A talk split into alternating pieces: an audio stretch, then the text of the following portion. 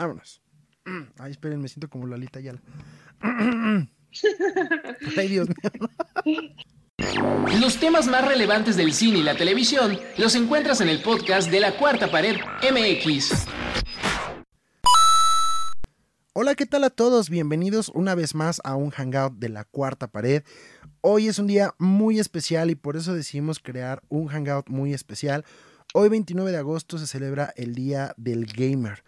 Así es, a ti que te gustan las consolas, que tienes videojuegos en tu casa, que alguna vez has jugado una partida de Mario Kart, que reconoces a Halo, que reconoces a Spyro, hoy es tu día, hoy es día del gamer, día de tomar el control, encender la consola y jugar, ya sea solo o acompañado. El día de hoy vamos a tener una partida muy especial porque nos trajimos al, al cooperativo a nuestro gran amigo Melvin, que nos visita después de tres meses casi, mayo, junio, julio, agosto, sí, más de tres meses porque vino para May the 4th. No lo habíamos podido traer otra vez y hoy regresa a hablarnos de uno de nuestros temas más difíciles. Por eso nos trajimos al experto de expertos. Melvin, ¿cómo estás hoy? Hola, ¿qué tal? Pues bien, contento de estar aquí y hablar de videojuegos. Perfecto. pues, listísimo, venga. Eso, pues muchas gracias por, por acompañarnos el día de hoy para platicar de videojuegos y cómo hacen match con las películas y cómo nos gustan los videojuegos y nuestros favoritos y muchas otras cosas que veremos más adelante. Y para platicar el día de hoy con Melvin, pues traemos a nuestro ingeniero, a nuestro chavo de los fierros, que además, deben saber, es super gamer y además es Nintendero de corazón. Beto Molina, es tu cuarto hangout al hilo. ¿Cómo es? No es cierto, el quinto, ¿no? Ya ni me acuerdo cuántos llevas al Sí, creo que sí es el quinto. el quinto hangout al hilo. Ya eres vos, ya eres vos, este, vocero de, la cuarta pared, definitivo. ¿Cómo estás el día de hoy, Beto? Ya soy, ya soy vocero definitivo, literalmente. Pues muy bien, muchas gracias. La verdad es que sobre todo esta temática de, de los videojuegos que me, que me encanta desde hace mucho tiempo y que pues sí, como bien apuntas, soy Nintendero de corazón digo, sí, he agarrado otras consolas, pero siempre Nintendo vive en mi corazón por siempre. Así que pues la verdad es que estoy muy contento y sobre todo porque pues el día de hoy nuestro invitado especial habla muchísimo de videojuegos. Él sí le entra todo lo que, lo que sale y pues la verdad es que estoy muy contento de poder platicar tanto con Melvin pues como contigo. Perfecto, pues qué padrísimo que estén por acá. Les vamos a platicar aquí como brevemente la historia del Día del Gamer. ¿Por qué el 29 de agosto?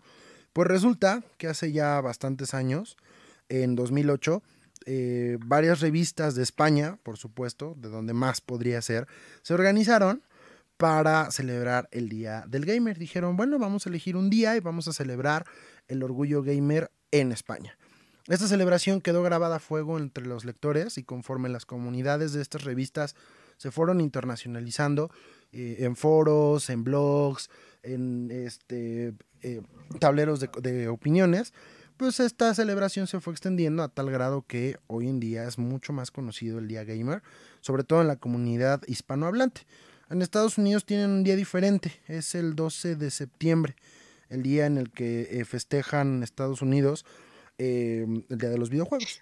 Sin embargo, pues ahora nos toca festejar a nosotros como hispanohablantes esta maravillosa fecha para poner en alto el orgullo de a todos los que nos gustan los videojuegos. Ya somos casuales o hardcore, yo soy mucho más casual que hardcore y conozco muchos hardcores que odian a los casuales, pero hoy vamos a hablar más de las cosas que nos gustan y de las cosas que disfrutamos. Entonces, para empezar, pues vamos a platicar un poquito de cuándo empezó su vida gamer.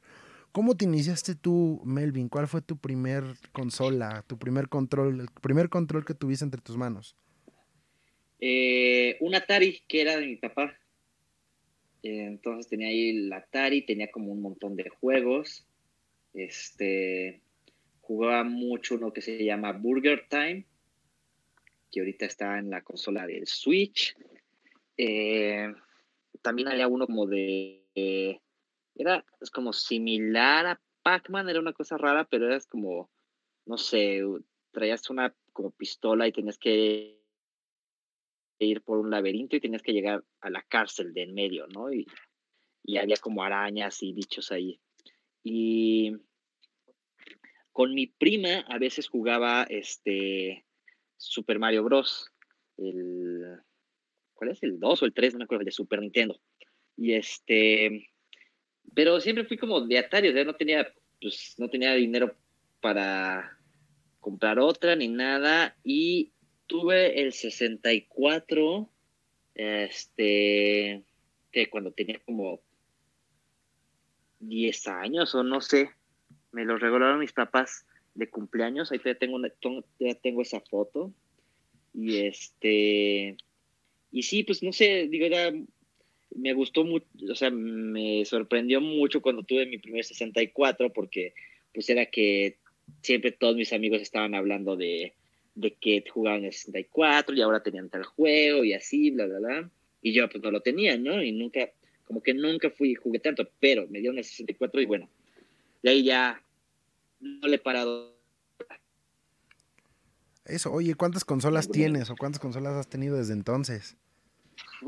Pues el 64, luego fue el, creo que es uno de mis favoritos, luego el Wii, este, y no me gustó, y ahí fue cuando rompí por un momento mi relación con Nintendo y me pasé a Xbox y este tuve el Xbox 360.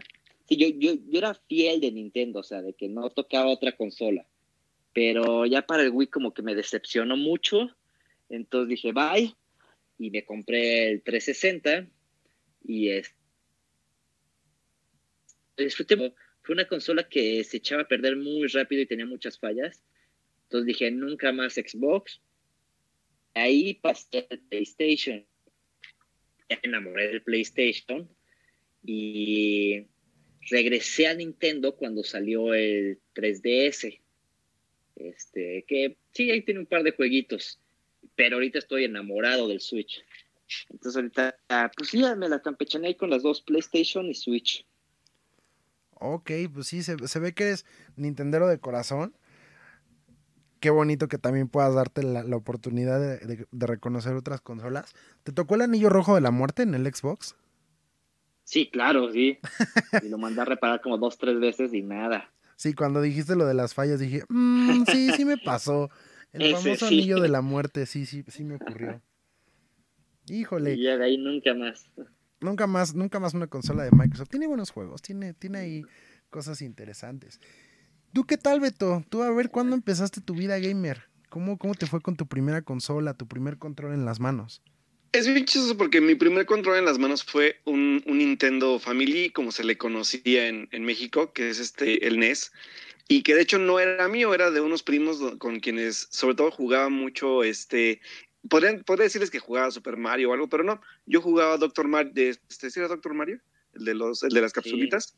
yo jugaba Doctor Mario llamaba a Doctor Mario y de hecho así como que era como de, trataba de ir lo más seguido a casa de estos primos para poder agarrar esta consola.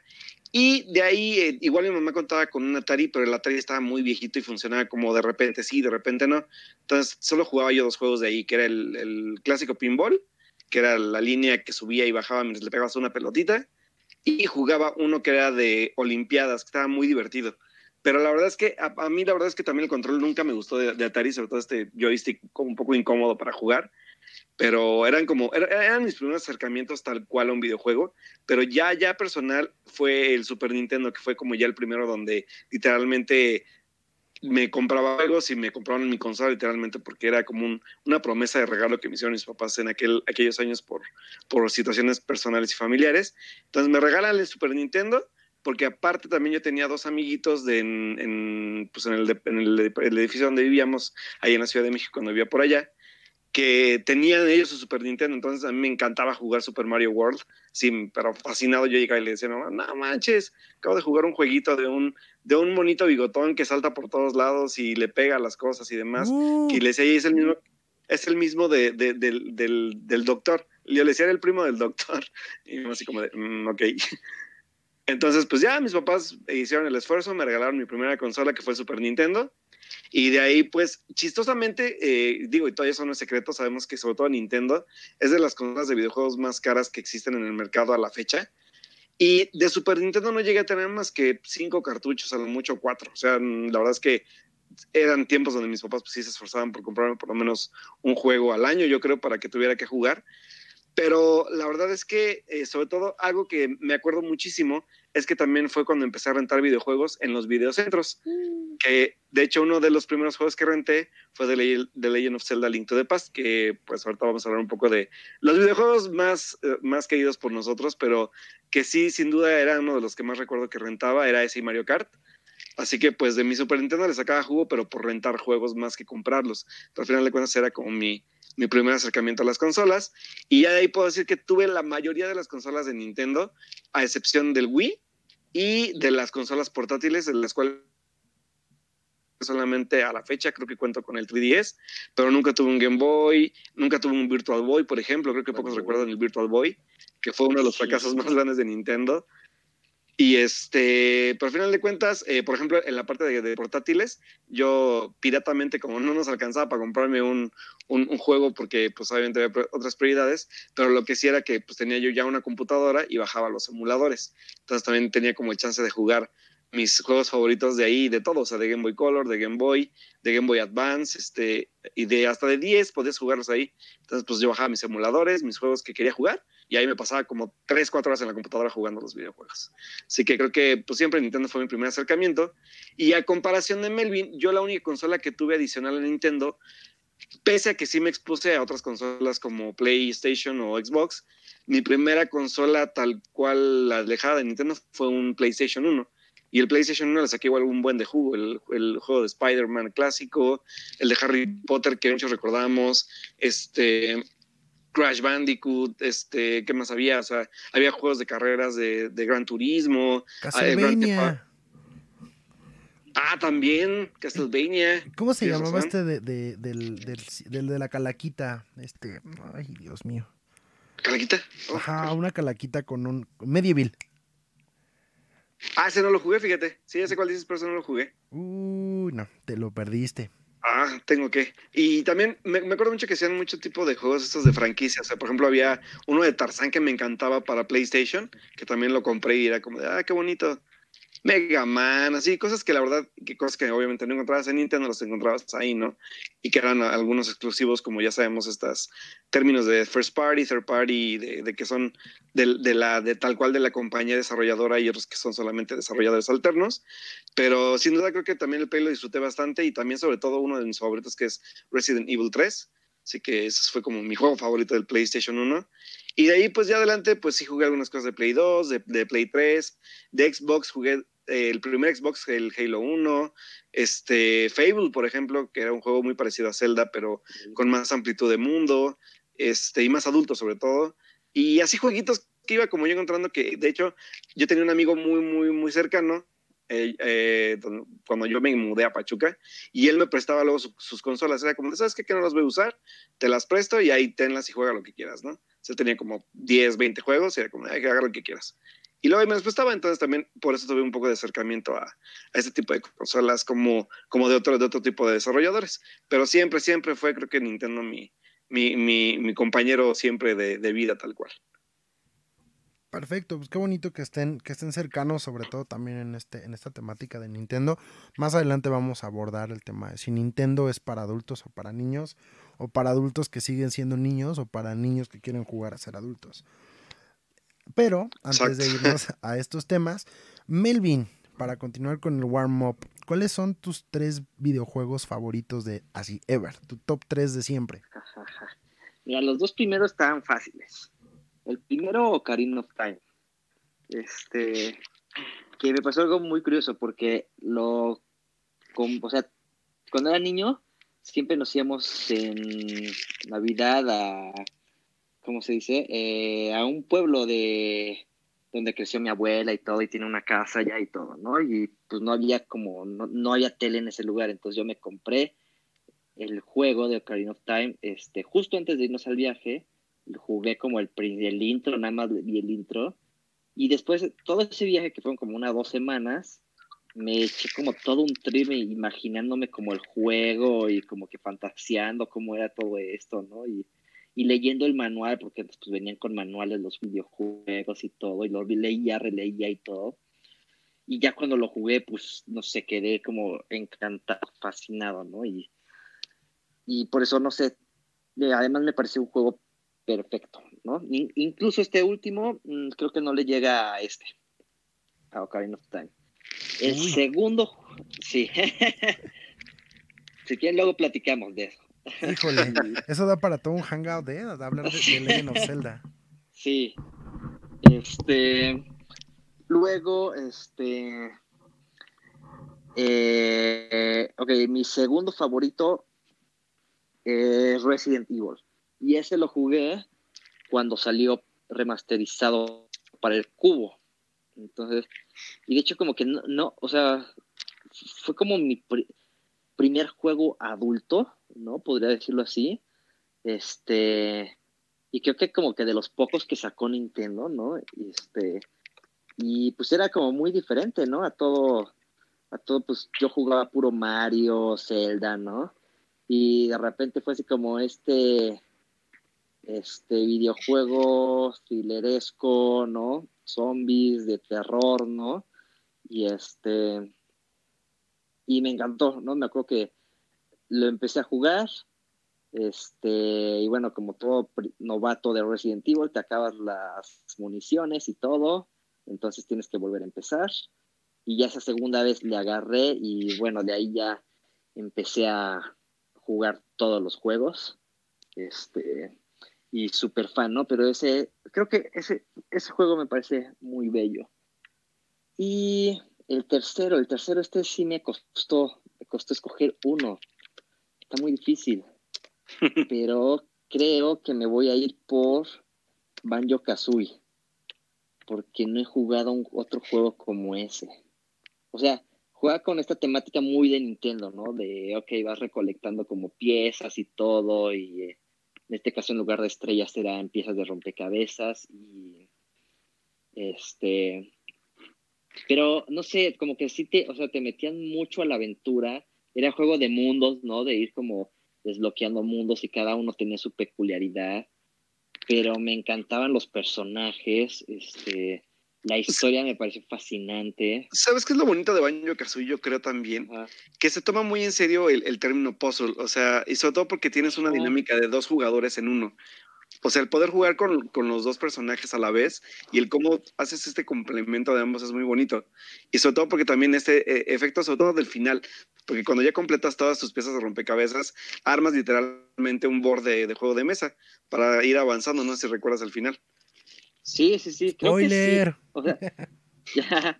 Yo, por ejemplo, el, final recuerdo mucho, además, o sea, de que tenías que como que resolver este poste, rompecabezas todo. El final era maravilloso porque era como un juego de fantasía, ¿no? La bruja buena, la mala y todo eso. Y el final, o sea, antes de la batalla con la bruja, este, era, era como un este, concurso de preguntas. ajá, exacto. Ajá. Que era maravilloso porque entonces tenías que haber puesto atención a todo el juego, ¿no? Sí, porque eran como cartas de puzzle, de, digo, de board game exactamente, o de juego de mesa. Cuando, o sea, si contestabas mal, te regresaba y así hasta que llegaras al final. O sea, deja tú, deja tú la dificultad de matar a una bruja o algo. La dificultad de ganar un juego de mesa en una partida para que pudieras llegar al final. No, así te ponía a pensar así durísimo. O sea, sí. sí me recuerdo que sí tardé bastante en eso. Sí, bueno, Banjo Kazooie es muy bueno. Yo no jugué Banjo Tui, por ejemplo, pero Banjo Kazooie sí me hace. Banjo Tui es muy bueno, o sea, es como, como que agarra todo lo bueno del primero y lo hace mejor y la historia la sigue trabajando como súper padre, hace, crea personajes como muy interesantes. Y luego, ¿qué fue en, en el segundo? Ajá, como que había como niveles secretos y personajes secretos que que eran como, pues era, tenía easter eggs muy interesantes. Vaya, vaya. Voy a conseguirlo porque la verdad es que sí me quedé Vale la pena, ¿eh? Yo sí espero que algún día lo saquen otra vez. En un, en un remaster. Ajá, y creo que, digo, creo que esa fue la cúspide de, de Rare en Nintendo. Sí. no sé qué. Y pues ya después, digo, salió un Banjo 3 que está horrible. Nada que ver. Y luego los desarrolladores sacaron ahorita un juego independiente, este Yuka Laili, que pues tiene el medio esencia, pero pues no, no se va a comparar con, con Banjo Kazooie. Solo con el primero, exactamente. Ajá. Pues sí, por eso, por eso lo escogí. Un, top bastante variado, ¿eh? Por cierto, ahí está, está interesante. Pero ya vimos que más o menos por ahí en el tema de las plataformas, de los puzzles, por ahí te quedas. Zelda tiene, ha sido siempre un híbrido, ¿no? Entre puzzles y plataformas y RPG y, sí. y, todos los géneros que ha podido explotar. Sí, incluso el primer Resident Evil también era lleno de puzzles y todo eso. Ya ves, ya, ya descubrimos ahí más o menos la temática de los, del top 3 de, de Melvin para los videojuegos. sin querer. A ver, a ver si, si Beto es igual de consistente. Beto, ¿cuáles son tus tres videojuegos favoritos? Voy a empezar, yo creo que de, del primero para abajo, porque sí, sí varió, sobre todo en géneros.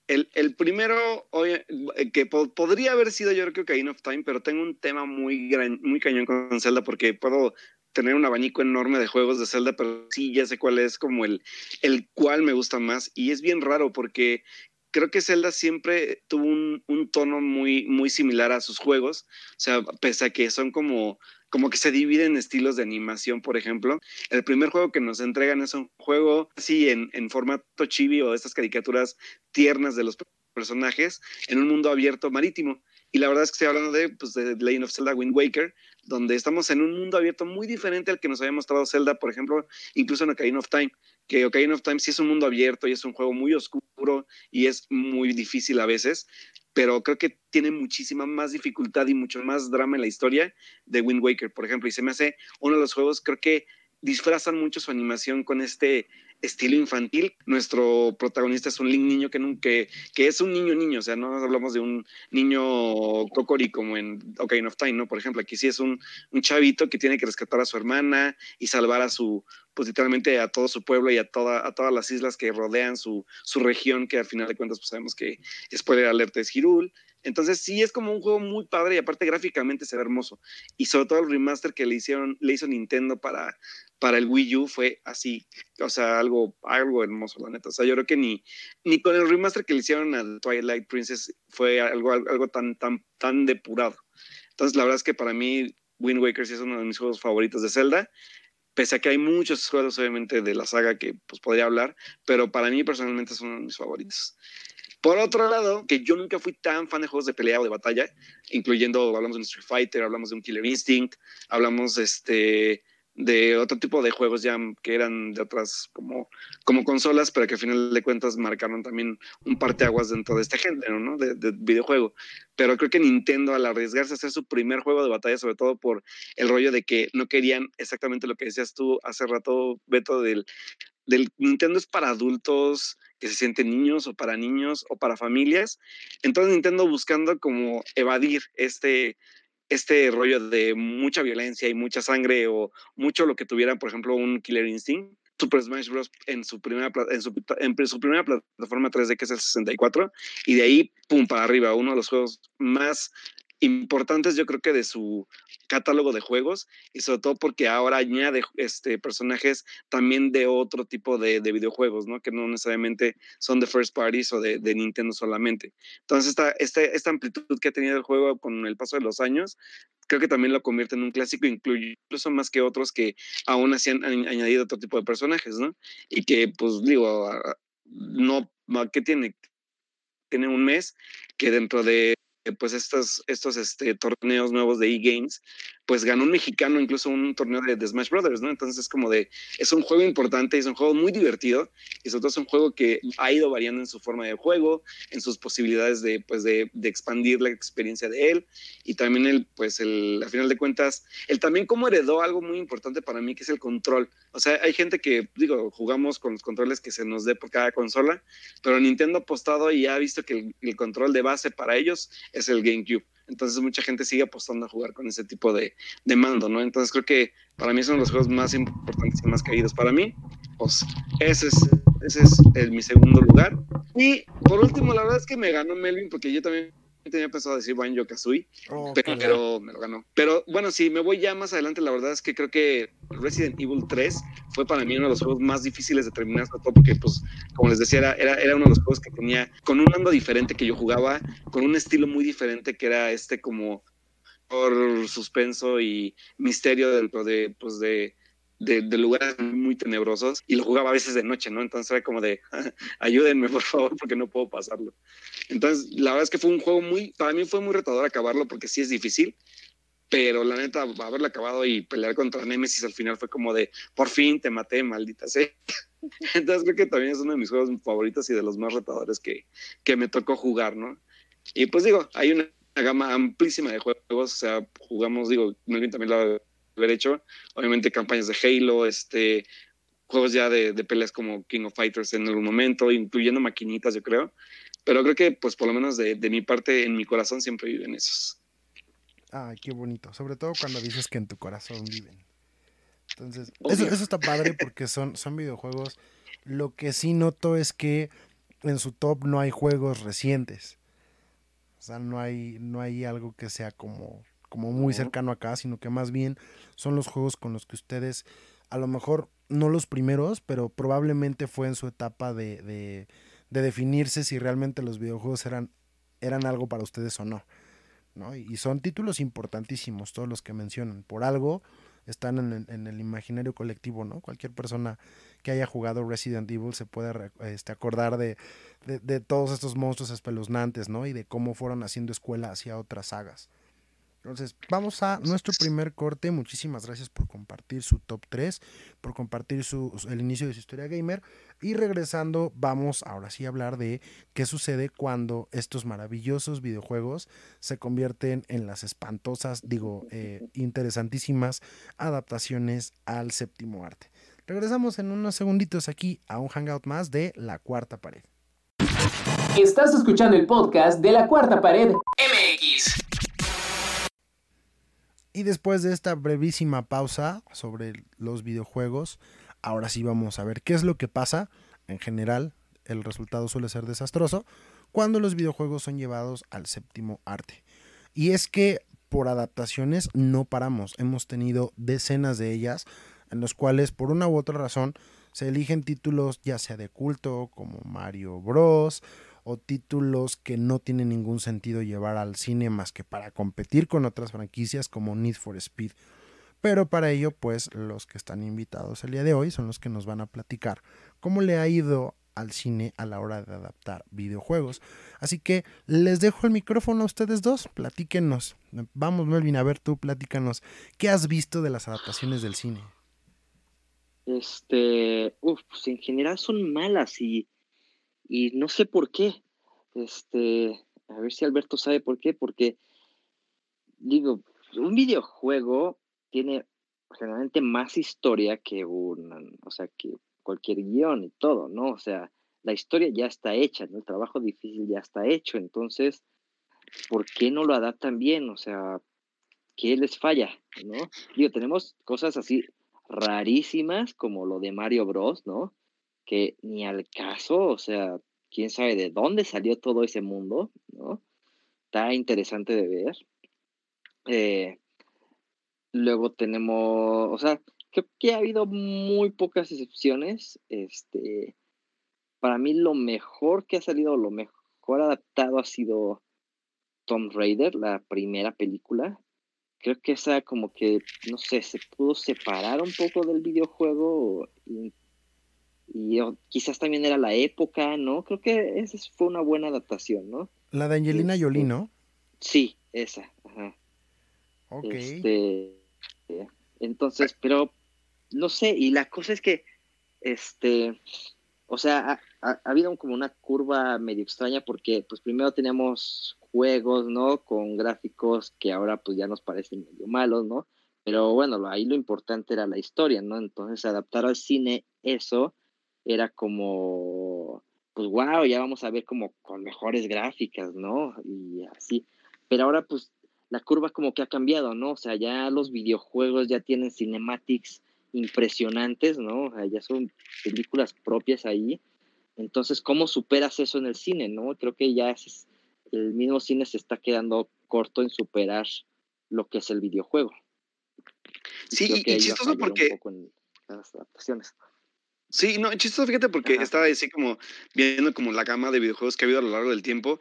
Y, y, yo también como que viendo todas las películas que hemos tenido, traté de dividir como en etapas, ¿sabes? O sea, creo que la primera de la que habla, por ejemplo, ahorita Beto, de, del rollo de, de los videojuegos en los noventas, que hablamos de una adaptación tan horrible como lo fue la de Mario Bros. Ajá. O también esta adaptación de, de, Mortal Kombat, por ejemplo, ¿te acuerdas que salía, creo que, este, este güey, ¿cómo se llama? El del meme, el que baila. Se fue el nombre de este güey. Este, Van Damme. Ajá, Jean-Claude Van Damme también sale. También, yo no me acordaba que había una adaptación de Double Dragon también. También, sí. Ajá que todas esas son noventeras y que, pues a final de cuentas, como dices, esta carencia como un poco de, la parte de efectos especiales, el del cómo adaptar algo tan fantasioso, algo tan querido, que nuestra imaginación de, videojugadores, pues es, amplísima, cómo lo, cómo lo, de, lo deconstruyes y lo vuelves a, construir algo como, como que dentro del presupuesto del cine sea como viable y que también no se vea tan chafa, ¿sabes? O sea, pero también, no queríamos un no queríamos un Yoshi dinosaurio horrible, o no queríamos un, set de peleas de Mortal Kombat super, super set que se veía más chafa que nada, por ejemplo, ¿no? Entonces creo que... También como que eh, perdón, estaba esta idea como de el público no va a entender eso, tenemos que hacerlo como realista y traerlo así como al mundo, ¿no? Exacto. Ayuda. No, y, y, Beto se ríe bien porque al final de cuentas es esta, e, esta, esta lucha constante porque al final de cuentas hablamos de un mundo, o sea, cuando hablamos de videojuegos hablamos de mundos muy, muy increíbles y muy imposibles a veces de, de pensar, de llevar a una realidad, ¿sabes? O como una, una, realidad tangible como la nuestra. Entonces sí es, sí es divertido ver cómo por lo menos intentaban apegarse, entre comillas, a lo más real posible, ¿no? digo, una de ellas creo que Mario Bros. es un ejemplo tan, tan, tan básico de, adaptaciones pésimas de videojuegos, sobre todo porque primero la elección del elenco, la, la, la, reconstrucción de personajes de los villanos y del mundo era como, es, es, es algo totalmente si la palabra es kitsch podría decirlo, es, lo es, pero creo que es peor que eso. Entonces creo que sí, los 90 sí, sí lucharon mucho por, por, por, por, ver qué podían hacer con este mundo que sabían que estaba teniendo un boom, ¿no? Y que al final de cuentas hay, algo que sí quiero mencionar, porque sí que vamos a mencionar muchísimas películas sobre videojuegos o adaptaciones, pero también quiero que estaba pensando también como esta parte de qué más ha habido más allá.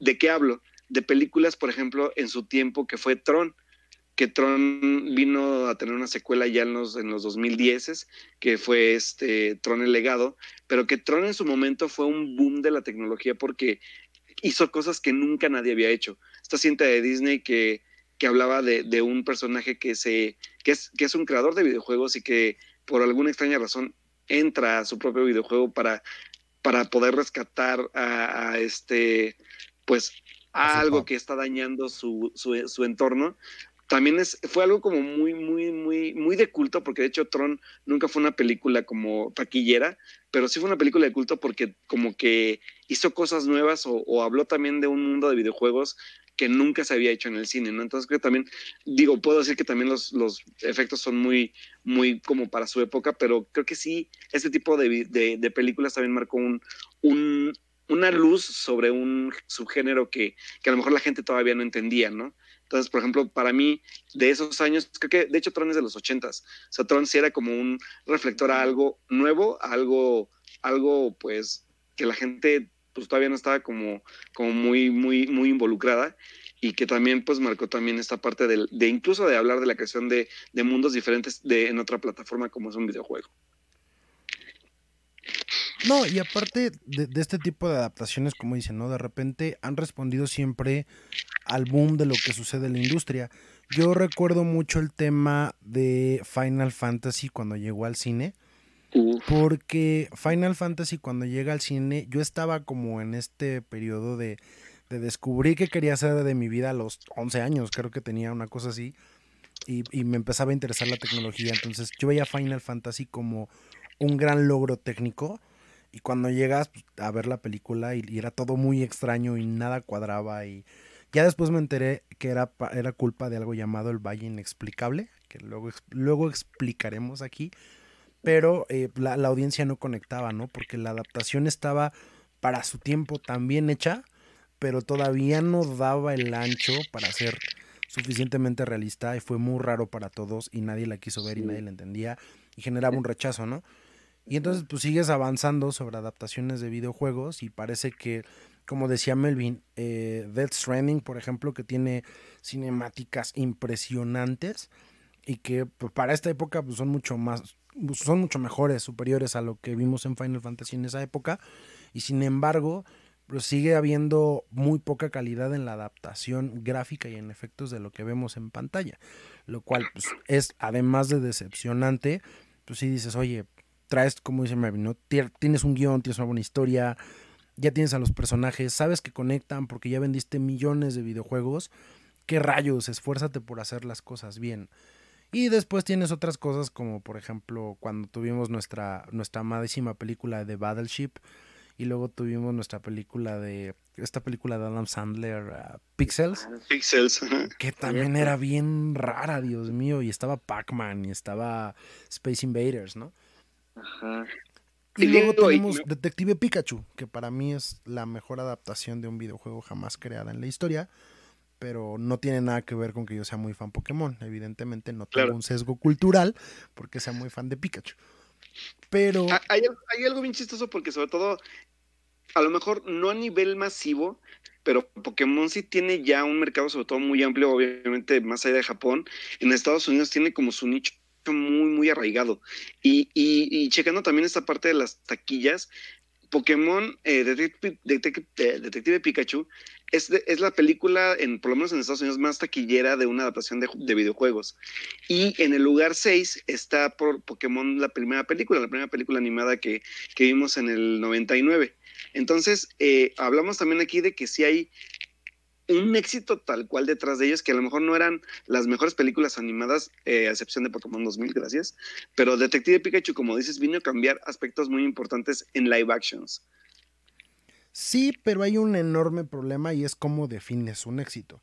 Porque si pones a Detective Pikachu en el ranking junto con cualquier otra película del que se haya estrenado medianamente decente en este año, pues Detective Pikachu definitivamente no es la gran panacea, ¿no? Sí recaudó más que cualquier otro videojuego, pero con. Ah, sí, hablaba de éxito como película de adaptación entre todas las que hay dentro de, la adaptación en Hollywood de, películas de videojuegos, por ejemplo. Yo seguiría sin llamarle un éxito. Diría que padre que está en la cima, pero creo que todavía le falta mucho camino a las adaptaciones de videojuegos para tener una taquilla que realmente compita, porque sinceramente yo creo que los videojuegos pueden convertirse en el nuevo, en, el, pueden tomar el espacio del mal llamado subgénero de los superhéroes, en el cual pues ahorita que, que, como nuestra compañera Monse nos, nos recalca todo el tiempo, no existe el agotamiento del subgénero de superhéroes, pero hay muchos videojuegos que adaptar, al igual que muchos cómics, que se pueden llevar a buen puerto.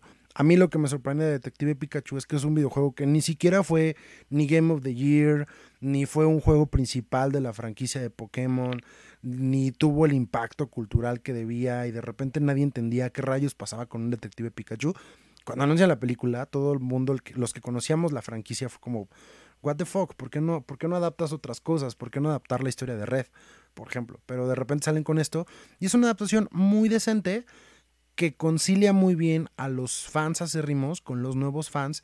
Y dices, meh, estuvo bien hecha, es carismática, tiene personajes inolvidables. But still, no es todavía la gran cosa que se podría esperar de una película de videojuegos. No en el impacto, no en la taquilla, no en la recaudación, no en la crítica. Todavía no estamos ahí, ¿no? Sí, exacto. Y digo, a final de cuentas, también hablar de que hay muchas formas, no solamente de un live action. Y ahorita que mencioné un poco la, primera película animada de Pokémon, tenemos pues otras cosas como la adaptación de juegos tan sencillos como, como la película de Angry Birds o películas animadas como mencionaste hace rato de, de, de, Final Fantasy, por ejemplo, que no necesariamente tienen que ser live actions, pero sí se basan en, en este mundo de videojuego pues de fantasía que a veces nos pone a pensar un poco en qué tan viables son estas historias para hacerlas en un live action o más bien pues lanzarse a, cosas animadas, ¿no? También está por ahí Ratchet and Clank, por ejemplo, o sea, uh. cosas que también han sido animadas, ¿no? O sea, es como, ahora sí que dependerá también de, de, de, cuál es el estilo donde exploten más este aspecto, pero como dices, a final de cuentas, no ha habido el, el, el, el el big breaker de, de, de taquilla de, de, una película adaptada cinematográficamente que incluso, por ejemplo, creo que Assassin's Creed pudo haberlo hecho y aún así falló rotundamente, ¿no? No, y toda la, toda, toda esa Es, saga. que es como también ese problema de, de querer como adaptar algo y decir, no, no vamos a copiar lo mismo. O sea, creo que eso le pasó a Assassin's Creed. Ya tenía la historia, tiene todo. Sí, Y de repente dijeron, no, ¿saben qué? Mejor vamos a hacer estos cambiecitos para que sea diferente al juego. Y ahí es como donde ya no conectas, ¿no? sí, se Y- despegaron claro. ahí como Ajá. de lo más básico. Pero entonces, Les voy a hacer dos preguntas, pero la segunda la vamos a dejar un poquito más para adelante. Solo la voy a poner en la mesa para que no se la respondan ahorita. Primero. ¿qué saga de videojuegos creen que podría ser este Big Changer? Que ojo, está prohibidísimo hablar de The Legend of Zelda, porque The Legend of Zelda merece su propia pregunta. Entonces, a ver, Melvin, ¿tú cuál saga de videojuegos dices? Esto en el cine la rompe durísimo. Yo creo que Resident Evil hubiera sido, si se hubiera basado en los videojuegos y no una interpretación libre ahí rara. Este, porque pues tienes todo, tienes los zombies, tienes el horror, este, Que bueno, se fue con ¿cuál seis películas, ¿no? Según yo, tampoco fue, el- la- tampoco fue una saga pequeña. No, fue pequeña No, no. y fue exitosa medianamente, aparte. sí, sí, sí. Pero creo que fue iba de mal en peor. Pero qué saga. No sé, Alberto, ¿quieres empezar? Fíjate que, o sea, ahorita igual que, que estaba preguntando esta, esta pregunta en específico, voy a hacer dos anotaciones rapidísimas porque hablamos exactamente ahorita de lo que comentas tú, Beto, de, de, de, de qué falla, ¿no? A veces en, en este tipo de adaptaciones. Y quiero poner un ejemplo clarísimo de, de lo que puede venir y lo que me va a gustar ver porque, digo, si no funcionan en cine, ahora la apuesta va a ser si funcionan en televisión, como el aspecto que va a ser ahorita de Witcher, que The Witcher es un juego ¿Qué también es bastante eso? Ajá. exitoso y que pues a final de cuentas si no pueden tener una un alcance o un, una un cómo decirlo como una funcionalidad narrativa dentro del cine pues lo van a hacer en televisión no esa es una apuesta de mi parte pero creo que si hablamos de sagas sagas No, no, no, y tiene, tiene razón. O sea, yo también la he puesto, o sea, en el cine no, voy a- no vamos a ver grandes series adaptadas. Se va a ir a la tele todo ahorita. Pero fíjate que, por ejemplo, o sea, yo pensaba también que Halo pudo haberlo hecho, pero Halo también se fue por otros caminos muy diferentes, o sea, eh, películas de televisión, series, anim- eh, películas animadas. Pero yo creo que si me le pienso un poquito de, de series, tal vez Watch Dogs, que es una serie un poco más de intrigas tecnológicas, o también podría yo creo que irme por algo como The Last of Us, ah, bueno, perdón, spoiler alert, porque The Last of Us sí va a ser película, pero este, digo, es una de las, de las sagas, ¿no? O también, eh, o sea, hablando eh, de, de sagas tal cual, porque hablamos de que aquí ya The Last of Us va a tener una segunda parte también. Ajá. Ah, porque, por ejemplo, estaba pensando en... está en- raro, yo creo, eh, no va a funcionar The Last of Us porque para mí The Last of Us es ya una película en sí. El videojuego ya es casi todo cinemática. Sí. O sea, no hay de ¿Sabe? dónde más a explotarle. O ya otra que, digo, ya me, me adelanto a también a las películas que va- ya están preparándose, pero también hablamos de un Uncharted, que Uncharted tal vez para mí sí podría funcionar como una saga. Ok. Oye, Aparte pero también porque... hay, hay Uncharted, a mí se me hace que va a flopear durísimo, sobre todo porque, porque el protagonista no tiene nada que ver con, con o sea, neta, poner a Tom Holland al frente de esto. eso. Pero, pero hay que recordar que, que, que Uncharted tiene varios personajes ahí. Todavía, yo a mí no me ha quedado claro qué personaje va a interpretar Tom Holland. Porque, digo, Melvin lo sabe, pero hay muchos personajes ahí, incluyendo un personaje joven, que no necesariamente es el personaje principal. Pero- Entonces, Ahí, ahí sería demasiado arriesgado como lanzarnos con eso y no utilizar a Nathan Drake. Ahora, a mí lo que, lo que a lo mejor podría pasar, lo que más bien siento que va a pasar es lo mismo que le hicieron a la nueva Lara Croft, que de pronto era too young to die y, y, pues no, o sea, y no pegó otra vez. Sí, digo, pueden explotar, o sea, el, el aspecto de- del boom que trae ahorita Tom Holland, pero pues sí, seguiremos Sí, dudando. claro, lo veamos, pero. Uncharted sí hay que tener en cuenta que es una saga más amplia, o sea, a comparación de un, este, pues de, de un Last of Us, porque incluso estaba pensando en Alan Wake, que también es una, una- un Uh. juego muy Alan bueno. Wake, sí, Alan Entonces- Wake muero por una serie de Netflix de eso. Sí. Estaría chido. También, por ejemplo, pues ahí está la, la saga de Hitman. Hitman lleva dos películas y pues no le ido nada mal en, en- recepción, pero en taquilla obviamente, pues que es la que habla, pues no tiene muy buena crítica que digamos. No. Mm, no lo sé. Hitman, o sea, Hitman tiene buena recepción con la gente que le gusta el, el- sobre todo este tipo de Ah. intrigas de, de agentes, todo este rollo. ¿Sabes qué? Yo, ¿Sabes- yo sí me ¿Ustedes iría por un? Yoshi. O sea, si ya tuvimos un detective Pikachu, yo creo que algo con Yoshi funcionaría. No sé, tú, yo se me hace un personaje un poco más difícil de adaptar. Sí, Porque Pokémon ya está como muy insertado en la cultura popular y todo, y pues, al menos hay más de dónde explotar, y Yoshi como que, ¿qué, qué hace Yoshi? ajá, Yoshi además, o sea, sí tiene Yoshi es adorable, igual que. Pikachu. O sea, tiene historias en videojuegos, pero no sé si funcione. ¿Sabes? Ahí sí lo dudo. Ay, pues ya no quiero nada, ya que cierren la fábrica de adaptaciones de, de videojuegos. Que por ejemplo, de Nintendo, obviamente me voy a ir lejos de, de, de, de, por ejemplo, de, de, de Zelda. De, de Nintendo también tenemos como varios first parties, incluyendo, pues yo creo que por ahí tenemos este Donkey Kong, por ejemplo, en una animada. Yo me atrevería a hacer una animada, por ejemplo. Sí, Nintendo tendría que apostarle a eso, animadas, series animadas, y bueno, o pelis, Fíjate, se supone que la Pero película de Mario Bros va a ser animada, ¿no? Ajá, sí. Creo O sea, está. ya hay una película anunciada de, de- por si no sabían, de, de Mario Bros. que también se, se dice que va a ser animada. ¿Sabes cuál? Ah, esa sí me encantaría, así un chinguísimo. Metroid Prime. Uh, Metroid estaría muy buena para una saga completa. Sí, Sobre todo por este tipo de space horror y, y el personaje. Hasta sabes por qué? Por el aspecto del personaje femenino.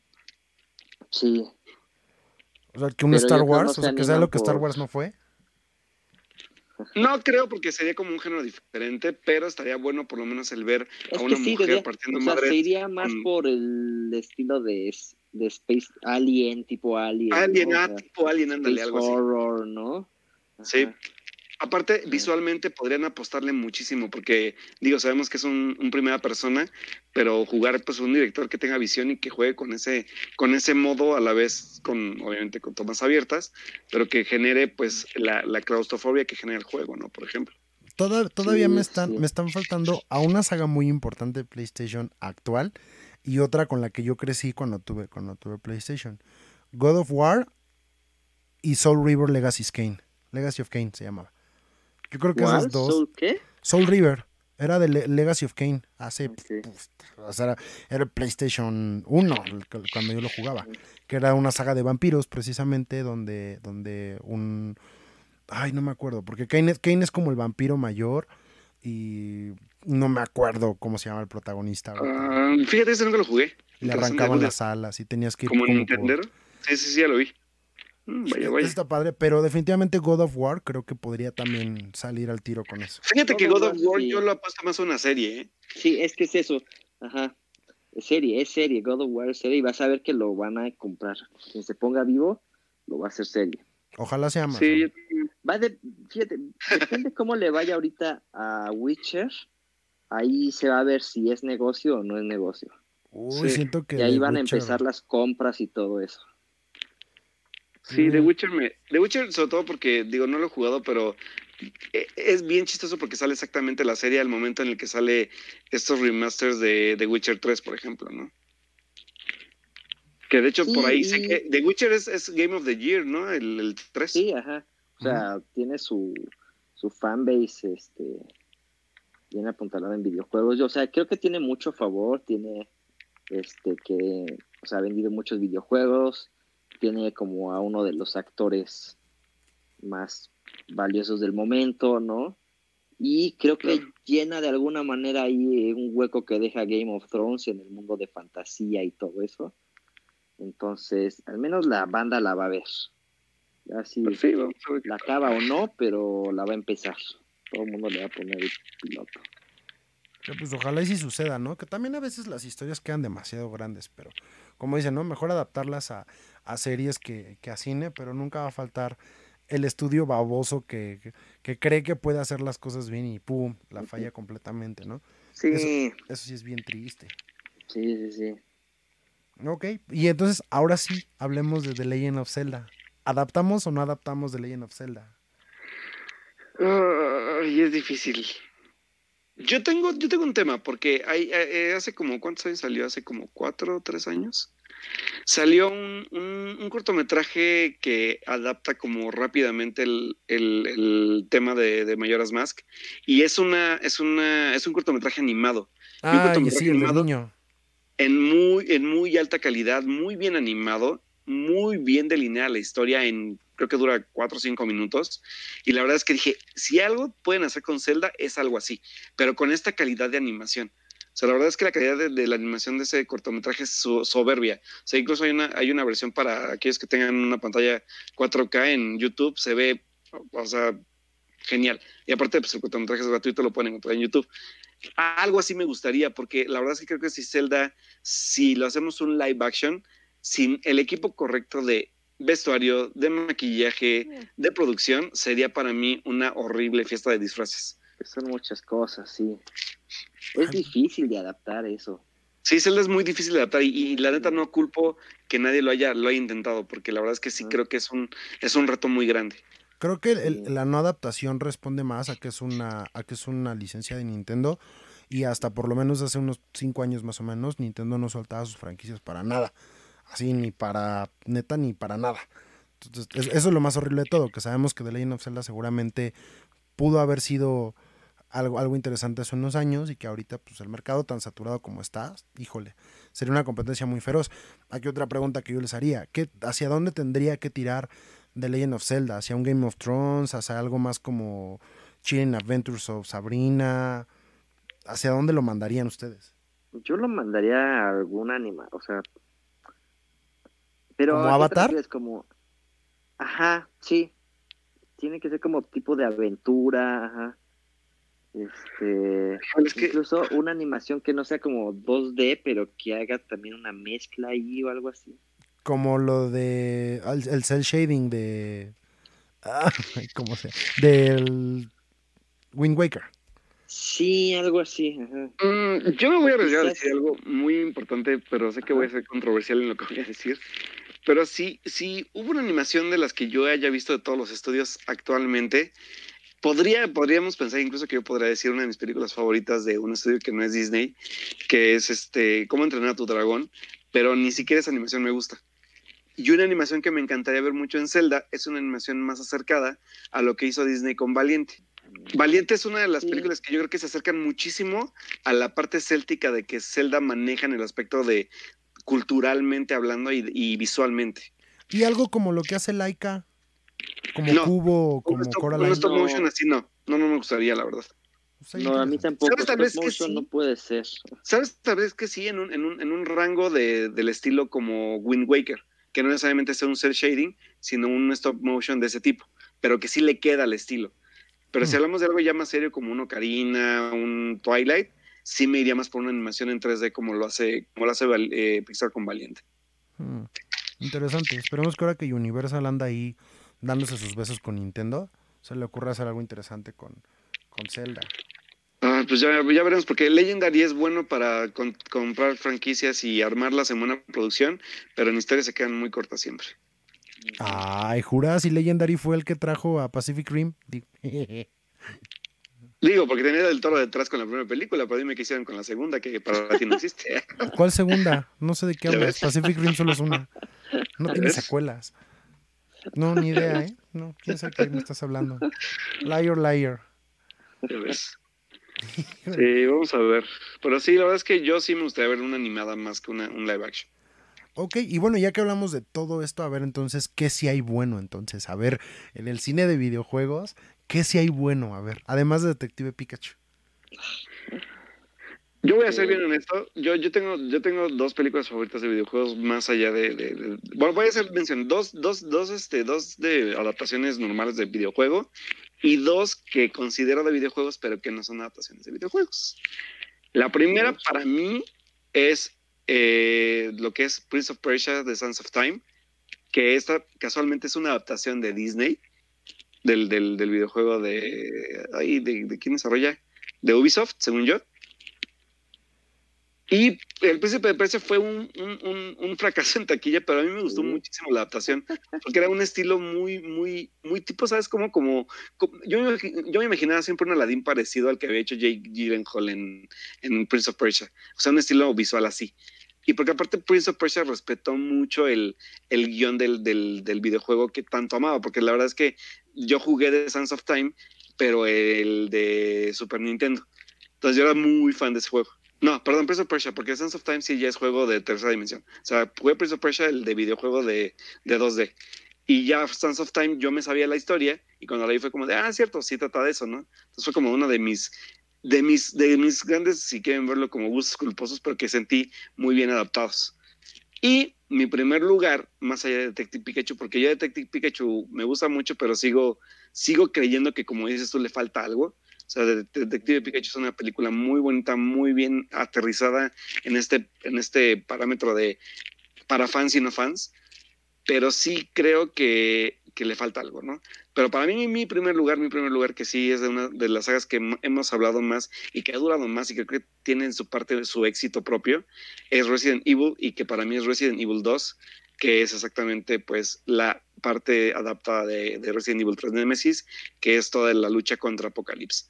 ¿Por qué? Porque siento que tiene todo, tiene acción, tiene el concepto de Resident Evil y tiene una actuación genial de, por lo menos de Mila Jovovich, que para mí, la verdad es que creo que es de su única mejor actuación dentro de la saga, porque no me gusta ninguna, ninguna de las versiones, bueno, de las secuelas más que en la 2.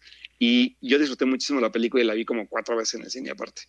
Buenos efectos, buena adaptación, buena acción, buen drama, incluso tiene, tiene su, su, su, rango de drama ahí muy interesante. Y la verdad, yo la amé así, la amé con locura y la tengo en DVD, en Blu-ray y demás, porque sí amo mucho, mucho Resident Evil Apocalypse. Híjole, qué feo que seas así. vamos a ver si Melvin tiene mejor gusto. Melvin, ¿tú qué consideras como bueno en el, en el subgénero de, lo, de los videojuegos en el cine? Este, bueno, primero, este, menciones especiales a las pelis que son parte del universo de videojuegos de Resident Evil. O sea, porque aparte de los videojuegos han salido unas, un par de películas que han expandido como... Ah, las animadas, ¿no? Sí, las animadas, ¿no? Ah, son buenas, sí. Este, que, o sea, la animación está muy buena, expanden más la mitología, se quedan muy de nicho porque si no has jugado los videojuegos, pues no, no conectas, ¿no? Pero se me hacen este, buenas películas. Y este, pues yo pondría como de lo mejor que se ha adaptado, este, Resident Evil, la primera y la segunda. Las tengo que poner, sí. A ver, dile algo, este, dile algo. porque, de hecho, se acaba me gusta, la, me gusta la primera porque, o sea, como que es, es una peli independiente, o sea, si la ves no tiene como este gran presupuesto, y le dieron como un giro interesante, ¿no? A la historia, ¿no? O sea, mantienen como la mansión y todo eso, pero no quisieron copiar la historia y creo que ahí les funcionó un poco, creando como este nuevo personaje de Milla Jovovich y está interesante como que no recuerda nada y, y lo que más me gustó de esa película fue el final, es maravilloso, porque crean un epílogo así bien padre que conecta con Apocalypse, ¿no? Y Apocalypse ya, ya, ya es más como mucho más apegado al juego y eso está padre. También lo hicieron, creo que lo hicieron muy bien y por eso no entiendo qué pasó después con Extinction, que de repente cambió, o sea, todo, o sea, dio un giro que nada que ver con los videojuegos. o sea, mundo postapocalíptico, o sea, no tiene sentido, clones, todo, o sea, quién sabe qué pasó ahí. Por ejemplo, Retribution se me hace un, una buena idea, pero muy mal ejecutada, por ejemplo. Retribution, ¿cuál es? La, del cuarto. Sí, creo que está bien hecha, o sea, como que y medio intenta salvar ahí. Sí, porque aparte. De hecho, me gusta. De Revelation, según yo, ¿no? Sí, sí, sí. Y, y, me gusta. E, esa, fíjate que me gusta, a pesar de que no tiene nada que ver. Pero tiene momentos padres. La escena de las regaderas con el este que está cargando como una espada gigante. pero, exactamente. Tiene, este, está hecha de buenos momentos esa. Pero muy mal Exacto, ajá. Como que nada más pones tus 15 minutos favoritos y ya. Híjole. Es que, es que de verdad les pedí que, que, dieran algo bueno y salen con cosas bien malitas. Es que, ¿qué, más? ¿Qué más? No, no, no pensé nada. Otra, otra que me gusta mucho es la de Silent Hill, la primera. Ah, Ok. Silent Hill. Sí, es va, te la cierto. compro, gracias. Ajá. Ok, ¿mejor? ¿Te Mucho gusta más? mejor. Sí. Ok, Silent Hill, la primera. Ajá. Oye, pero en este sentido parece que las adaptaciones de los videojuegos de terror y suspenso son las mejores. Pues sí, yo creo. Sí. Híjole. Sí, ¿eh? La verdad es que sí. Bueno, pues ni modo. Así, la aportaciones para el género de terror. Kojima, si nos estás escuchando, este, por favor, salte, salte- sácate una película de The Death Stranding. Y chistoso porque las dos películas son de Sony, así que... Es que, ajá, ¿sabes qué creo que pasa? Que, o sea, Silent Hill y Resident Evil son, son videojuegos que, que nacen mucho como del cine, ¿no? Como de elementos cinematográficos. Entonces, Claro. como que es regresarlos otra vez a, al cine, ¿no? Donde originaron, entonces no, sea, no se me hace tan difícil.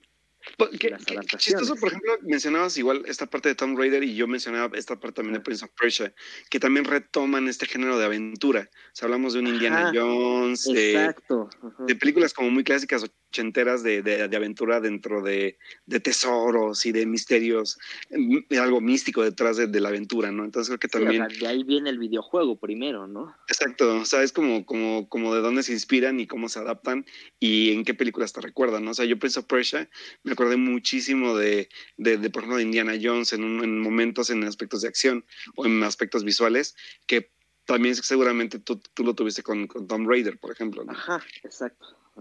Oigan, ¿y Ahí- ¿alguien se acuerda de Warcraft? De la película de Warcraft. Sí, me dormí bien rico en esa película. Estuvo bien chido mi sueño. Demonios. Ah, no estuvo tan mala. Pensé que iba a estar peor. Pero el problema, el problema de esa, por ejemplo, es que A los chinos sí les gustó. como que no explica nada, o sea, como que es como si ya conoces el mundo, pues, y te identificas, y lo que falla es como que no le dan una historia, pues, chida, ¿no? O sea, el guion otra vez es lo que falla, ¿no? Porque lo escriben un guion pensado que va a ser el primero de al menos una trilogía, ¿no? Entonces no concluyen una historia, no cuentan nada, dejan cosas abiertas y se queda así como, bueno, ¿de qué se trató? Pues quién sabe. Quién sabe, pero ah, qué bonita se veía. Sí, Sí, porque los estaban, los efectos estaban nada mal, pero... No, pues, no, no, eso es lo que le apostaron. Digo, al final eso pasa en todos los géneros, ¿no? No solo en el. En Sí, estas claro. adaptaciones. Claro, no.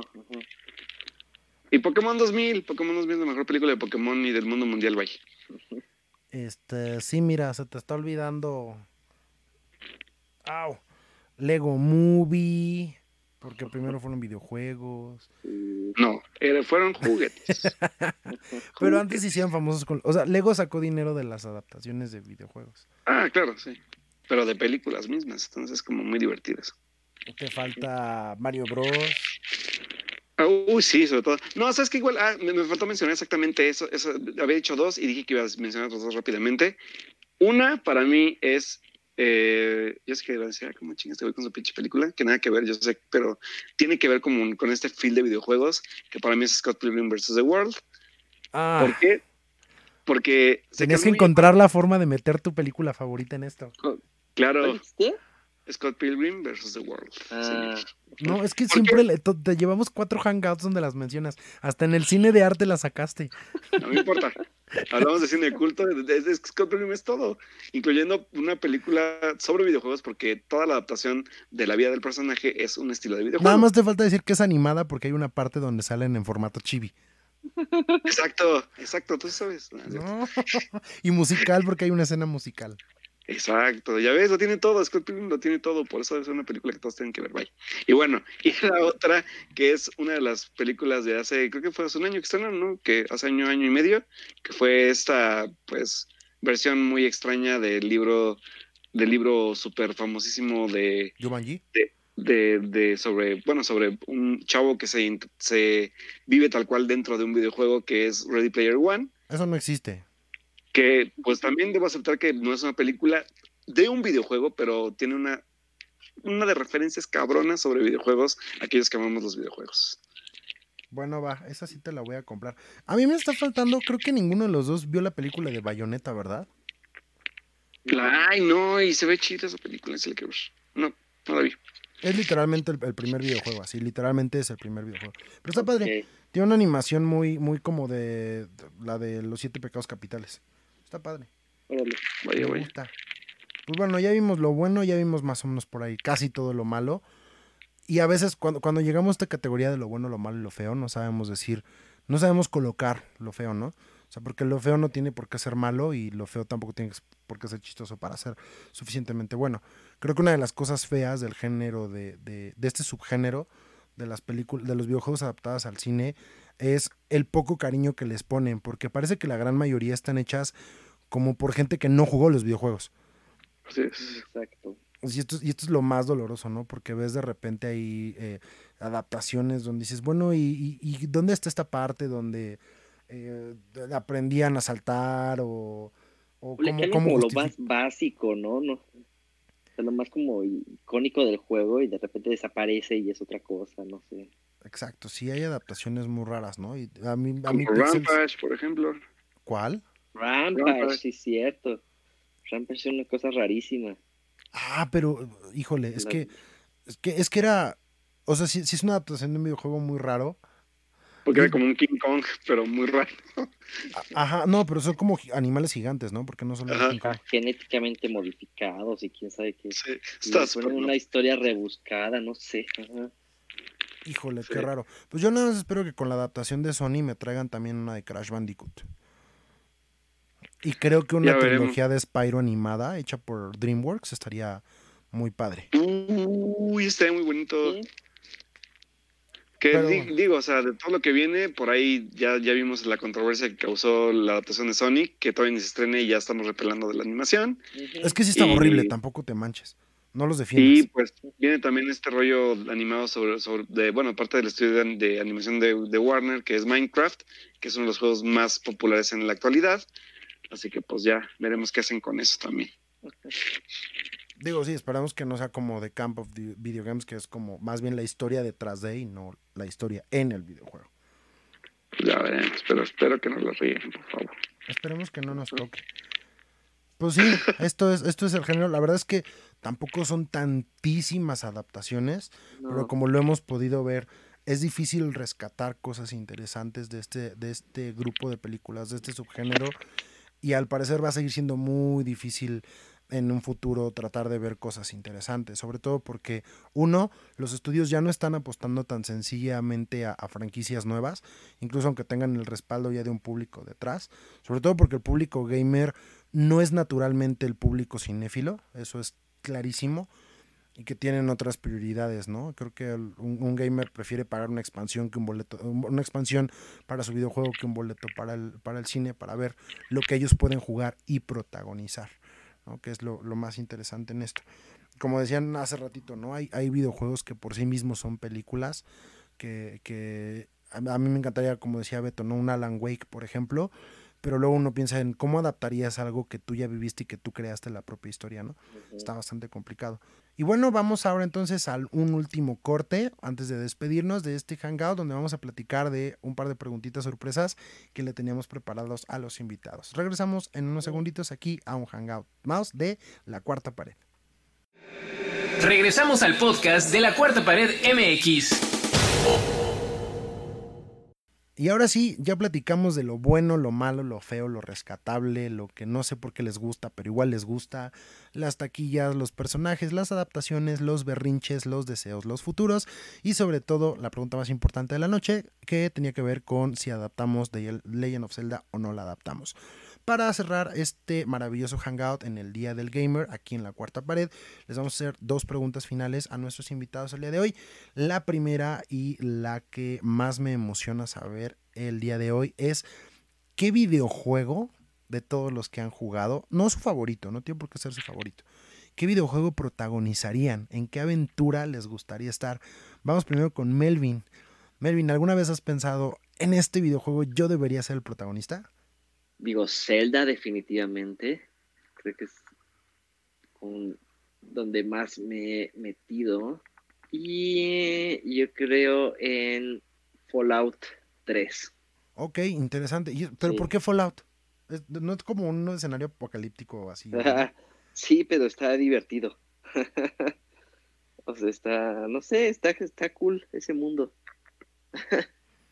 este, no sé, es, como de mis juegos, o sea, que de verdad me, me he metido, me he como identificado con el personaje, porque ahorita, digo, ahorita casi muchos de los juegos es de que, pues tú decides ser bueno, ser malo, este, ayudar a tal, ayudar a, no, matar a tal, y este, y no sé, ese fue como un personaje que de verdad construí y de verdad me metí en la historia y todo, y no sé, me, me, me gustó mucho. Ok, interesante, ¿eh? porque sí, de, todas las aventuras había y por haber, creo que vivir en un mundo acabado y destruido suena, suena divertido, sobre todo por la parte de la anarquía. Ok, y tú... bueno, pero, pero platícame, a ver, vas, vas, vas, vas, vas. No, no, nada más, es que creo que lo interesante un poco es como, precisamente porque es un mundo destruido, es como volver a empezar, ¿no? Apretar el botón de reset y entonces eres tú el que construye el nuevo mundo. Híjole, si quieres construir un nuevo mundo, Melvin, agárrate Minecraft. ¿Para que no nos matas a todos antes? No se vale. Qué grosería es esa, ¿eh? Está bien, te dejaremos, te dejaremos construir un mundo de la nada, de, las cenizas de, del apocalipsis nuclear. Entonces, vamos a ver qué opina Beto. A ver, Alberto, ¿qué, ¿qué cosa le gustaría disfrutar de los videojuegos como aventura? Yo creo que Pokémon sería uno de los juegos donde me gustaría vivir. la verdad es que sí, sobre todo por la amplitud de mundos y este rollo de los, de los Pokémon, sí sería como yo muy feliz viviendo en un mundo Pokémon, como dice la canción de, la serie. Y la verdad es que, pues sí, Pokémon sería uno de ellos. Y sabes también cuál otro que sí me gustaría muchísimo. Yo creo que también este el juego de Animal Crossing, simplemente porque es muy bonito. porque es algo muy divertido de jugar.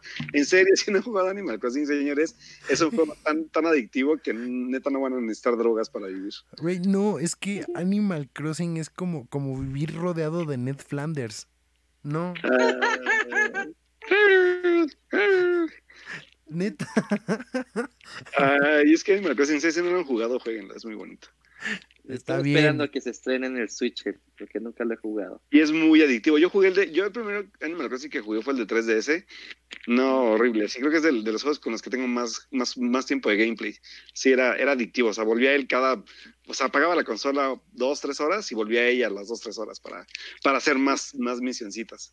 Sí, es un juego muy, muy adictivo. No, es que, es que aparte de eso, lo de las micromisiones era un dolor de patas, en serio. No, pero esto es bien bonito porque es como una vida adulta bonita donde todo es bonito y nada más consigues moneditas haciendo cosas en lugar de, o sea, ni siquiera es trabajando, es como vendiendo, este, hablando con, tus vecinos y demás y vas armando tu casa y te compras. Yo solo voy a decir que esa es la raza más débil y seguro las que se murieron después del apocalipsis de Fallout.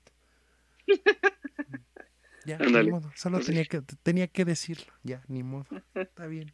Curiosas, las aventuras donde vivirían Hemos escuchado también a muchísima gente que le gustaría vivir en, escenarios como los de Halo, donde el escenario, donde el espacio es, es, el lugar para la aventura. Eh, se me acaba de ir este, este mundo donde a través de, de, de cálculo procedimental creaban eh, mundos, infinidad de mundos, no me acuerdo cómo se llama, algo como, no sé, luego, luego me voy a acordar. Siempre se me olvidan las cosas, por eso no me gusta intervenir. Yo en lo personal, además de vivir en el mundo de, de, Pokémon, porque siempre he sido muy fan de Pokémon desde, desde muy pequeñito, a mí sí me gustaría vivir en un mundo como Minecraft, porque ahí puedes crear casi cualquier cosa con casi cualquier estupidez, ¿no? Con un montón de cubitos y bla, bla, bla. Pero siempre estuve muy atraído por el mundo de The Journey, este videojuego de, de PS3, que eh, además de ser un Game of the Year, ujule, era precioso. También era medio, medio, este, oscuro a veces, pero, pero me gustaba mucho. Y definitivamente vivir en alguno de los mapas de Hyrule de, de, de Legend of Zelda. Cualquiera, el que sea, no me interesa. En cualquiera de ellos estaría, estaría impresionante vivir. Y pues ya por último, para ya cerrar este hangout del gamer, nos vamos a olvidar de todos los videojuegos que llegaron al cine, nos vamos a quedar dentro de las consolas. Y la última pregunta para la noche sería, ¿cuál sería su crossover soñado? ¿Qué videojuegos juntarían en uno solo? Eh, vamos con Alberto Molina ahora primero. ¿qué juegos juntarías? Creo que ya tengo la respuesta en mente. Creo que ya sé qué vas a decir. No, os voy a sorprender porque es una, es, un, es una, una fantasía que desde hace mucho tiempo, sobre todo porque me encantan esos personajes y he jugado sus videojuegos, no tanto como quisiera, pero sí algunas de sus, de sus versiones recientes y que a mí me encantaría ver un crossover entre Boomerman y Mega Man. Ah. ¿Qué? Sí. ¿Qué, qué raro es eso. Sobre todo porque son personajes eh, visualmente muy iguales, pero tienen como misiones muy diferentes y habilidades muy distintas. Entonces verlos convivir sería como muy divertido. Sí, sería como un Spider-Man and Deadpool. Algo así. Yo, yo pensé que ibas a decir un Animal Crossing con Pokémon, donde en vez de Animal Crossing en Animal Crossing fuera Pokémon Crossing. Con Pokémon. No, porque esto ya existe. Ah, caramba. Hay, hay un juego de Wii que se llama ay, eh, Pokémon Park o algo así, que es muy parecido el, el modo de juego. Ay, no, pero ese no cuenta. Está muy horrible. Porque también en el, en el Switch estaba el de donde los Pokémon son como cubitos que parecen de Ah, no, parece muy diferente. O sea, en el aspecto de, de, de una villita y cómo se cómo juegas con ellos, todo, creo que eh, el Park- Pokémon Park es como muy parecido. Mm, lo investigaré, pero no me convenzo. y, y por último, para cerrar la noche con nuestro invitado de lujo de primer nivel, al que extrañábamos mucho por acá, Melvin, ¿cuál sería tu crossover ideal en videojuegos? Mm. No sé por qué esperaba ya mucho que Banjo y Kazooie entraran al mundo de Nintendo y ya sucedió. Entonces ya va a suceder con Smash. Entonces. mm, no sé, no sé. Mm, podría ser como así un crossover loco Assassin's Creed con Resident Evil. Ok. Interesante, interesante situación. Hmm. Sí, puede salir algo interesante ahí.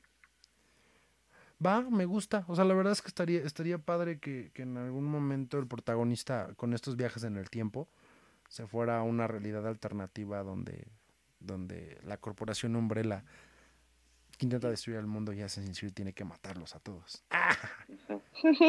algo así. Sí, sí me gustaría. Mm, Vamos, vamos a. Ojalá, ojalá suceda algún día alguno de estos crossovers. Ojalá, si no hacen crossovers, por lo menos empiecen a hacer películas buenas. Que más allá de, de cualquier otra cosa, pues ayuden a, a- a marcar un nuevo camino en cómo vemos los videojuegos en el cine y cómo el cine se ve a través de los videojuegos. Seguimos nosotros avanzando en tecnología, en stop, en, motion capture, en este videojuego donde sale Keanu Reeves y de pronto es como más real que lo que pasaba en Matrix, por ejemplo, ¿no? En sus películas. Está bastante padre. Nada más hay que darle chance, hay que buscar buenos escritores y sobre todo, como lo mencionábamos hace rato, que las personas que estén detrás realmente sientan en el corazón sobre, sientan en el corazón lo que está pasando en la pantalla. Este fue un hangout especialísimo hecho eh, y, exprofeso para celebrar el Día del Gamer. Desde la cuarta pared les deseamos a todos los gamers casuales y hardcores que sigan celebrando con orgullo, con muchísima pasión, con alegría, el agarrar un control, en tomar su consola, en encenderla, en compartir, en conectarse en línea, jugar solos, jugar a través de cooperativo. Los videojuegos, aunque tienen un estigma durísimo en estos momentos de la, de la sociedad, que fomentan la violencia y que suelen ser distractores para otras cosas y que fomentan conductas antinaturales, incluso entre la misma comunidad hay, hay células tóxicas o comentarios o, motes como niño rata o, o geeks que de repente suelen ser hirientes, a final de cuentas los videojuegos también nos ayudan a desarrollar una visión más creativa, habilidades que no podríamos desarrollar de otras formas, cómo comunicarnos y sobre todo nos abren un mundo, un mundo nuevo al que no, al que no estamos eh, tan abiertos y que a veces no es tan accesible poder descubrir a través de los sentidos que tenemos normalmente. Eh, yo estoy muy feliz y muy orgulloso de Beto y de Melvin, de que nos hayan traído aquí el amor por los videojuegos, que nos hayan compartido sus experiencias. Melvin, ¿dónde te podemos encontrar? ¿Dónde te podemos seguir? ¿Dónde te podemos pedir tu gamer tag?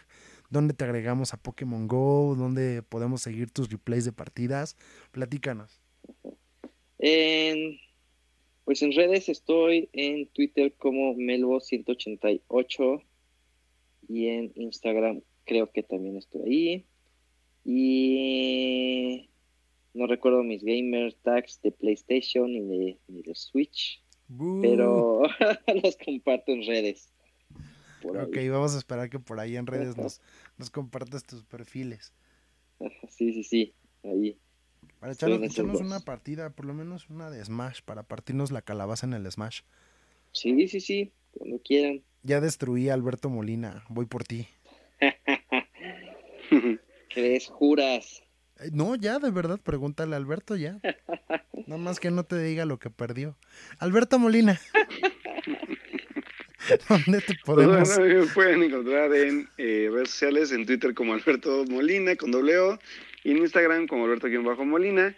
En, eh, en, el, en, la cuenta de Nintendo Switch me pueden encontrar como JAMM1989 para que me puedan agregar, así también como en la cuenta de Nintendo 3DS. Perfecto, muchas gracias por estar aquí los dos compartiendo su pasión por los videojuegos. Feliz día del gamer a los dos, a todos los que nos escuchan. Mi nombre es Alberto Morán, me pueden encontrar en Twitter como Beto Cinéfilo y como siempre les recuerdo, escribo de todo menos de cine y por supuesto mucho menos de videojuegos. Nos vemos en un siguiente hangout de la cuarta pared. Hasta pronto. Los temas más relevantes del cine y la televisión los encuentras en el podcast de la Cuarta Pared MX.